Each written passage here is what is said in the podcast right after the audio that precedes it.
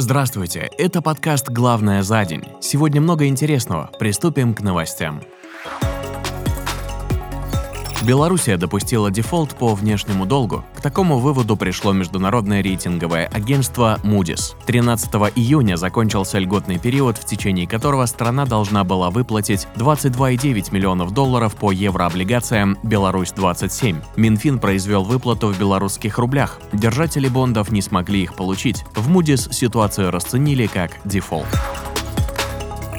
Посольство Финляндии заявило, что после отмены коронавирусных ограничений 1 июля было рассмотрено заявлений на визу больше, чем за весь прошлый год – 59 тысяч против 46 тысяч. У компании SDEC произошла вторая за этот год утечка данных пользователей и контрагентов. Злоумышленники могли получить доступ к именам, номерам телефонов и адресам электронной почты до 25 миллионов клиентов сервиса. В феврале, когда произошла первая утечка, SDEC в качестве причины назвала атаку хакеров. В компании сказали, что проводится расследование.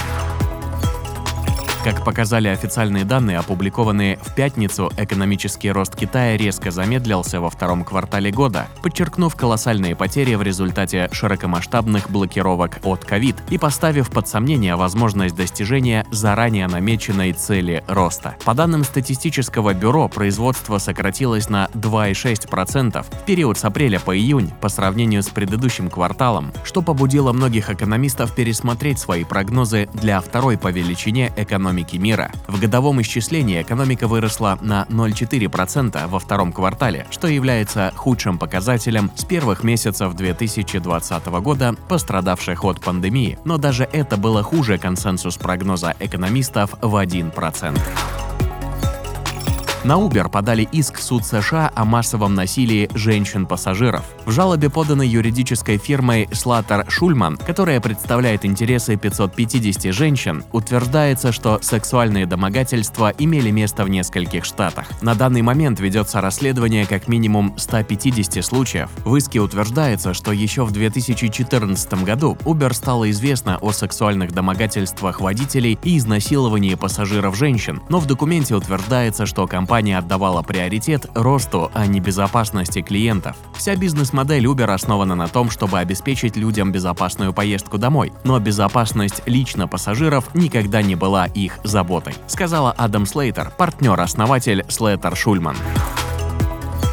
Сделки с Россией в сферах сельского хозяйства, энергетики, медицины, в том числе связанные с борьбой с коронавирусом, транзитных авиаперелетов, а также затрагивающие работу неправительственных организаций, выведены из-под санкций, сообщает Минфин США.